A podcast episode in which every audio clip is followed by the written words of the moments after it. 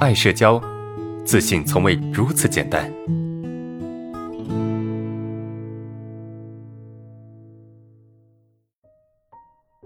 第一个问题啊，我们看一下，我为什么明明大脑已经不紧张，但身体却紧张的不知所措？为什么大脑为什么控制不了身体？在社交中，为什么心态上放松了，而身体却仍然紧张？呃，身体是最真实的反应，对吧？你你觉得你大脑不紧张，那是你觉得，就你觉得你的大脑不紧张，那是你的感觉，它只是你的一个感受，但是这个感受它不见得是真实的。就是你大脑的一个理解，而真正的我们要去参考是什么？我们要参考是我们的身体，我们的身体才最重要的，对吧？你的身体跟你的大脑其实它是它是它是一体的。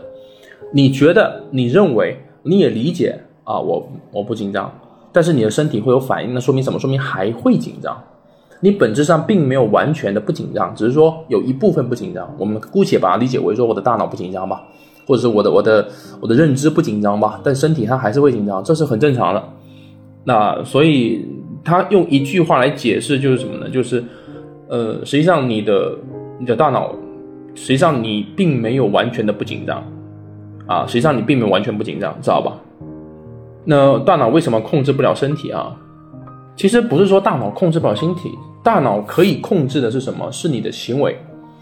但是大脑没有办法控制我们在面对一些呃紧张环境下的一些条件反射，这个大脑是控制不了的，你懂吗？我们能控制一些行为，比如说我想手伸过来，我想手伸回去，这个是我们能控制的。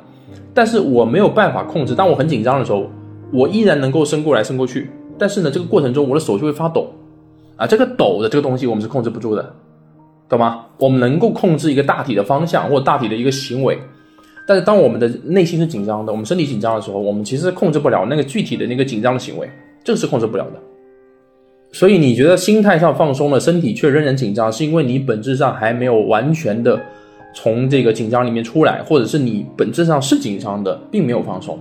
我不知道其他同学有没有这种情况哈，就觉得大脑上觉得自己不紧张，但实际上他身体是很紧张的啊，以身体为主，以身体为主。